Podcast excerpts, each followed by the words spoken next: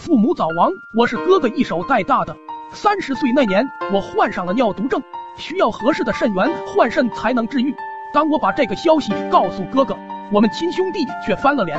小时候，哥哥对我很是疼爱，有什么好吃的好玩的都会留给我。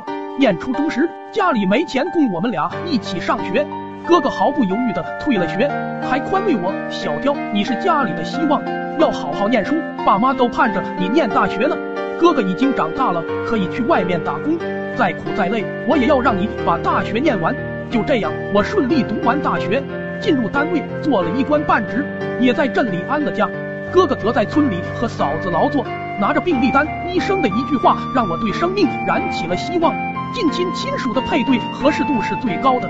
从医院出来后，我提着水果径直的去了哥哥家。很久没回来，哥哥的家门口更破旧了。哥哥嫂嫂看着我大包小包的样子，吓了一跳。当我吞吞吐吐说出来意，哥哥着急的先哭了起来。这是生命攸关的事，你怎么不早点说？还没等哥哥说完，嫂子就插话了：“弟弟，按道理来说，这个事我们是应该帮的。可是你哥哥平时干的都是都是又累又重的活，拿掉了一只肾，他还能干什么？”我听出了嫂子话里的怨气，知道他是为了三年前的事情埋怨我。那年哥哥干重活时腿被石头砸伤了，嫂子不想让他再干重活，就想我帮忙把村头的鱼塘承包下来。由于我刚上任，我婉拒了这件事。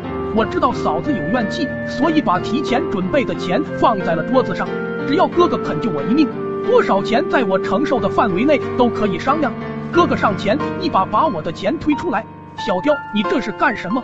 只要医生说我的肾没问题，你要拿去就拿去。经过一系列检查，哥哥的肾脏和我的匹配吻合，一个星期后就可以进行手术。在手术前夕，却出了很大的差错。医生给哥哥换上药后，哥哥因为副作用被迫终止手术，转到了别的医院。我不相信，这只有两种可能：一是哥哥害怕，二是嫂子从中阻挠。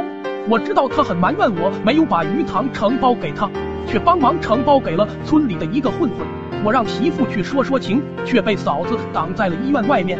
在我一筹莫展的时候，医生带来了一个好消息，在数据库里刚好有合适的肾源，可以马上手术。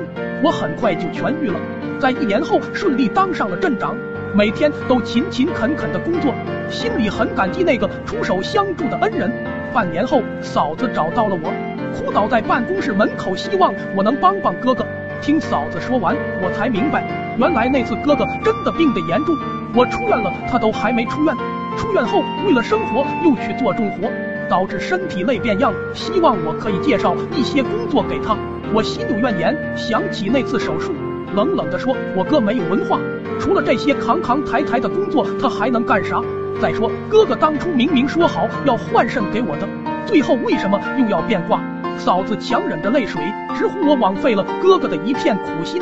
原来换肾给我的那个人就是我的哥哥，哥哥把我看得比自己生命还重。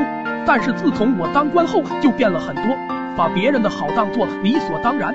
他不想我越陷越深，所以在手术前和医生商量了一下，隐瞒。我终于明白了哥哥的一片苦心。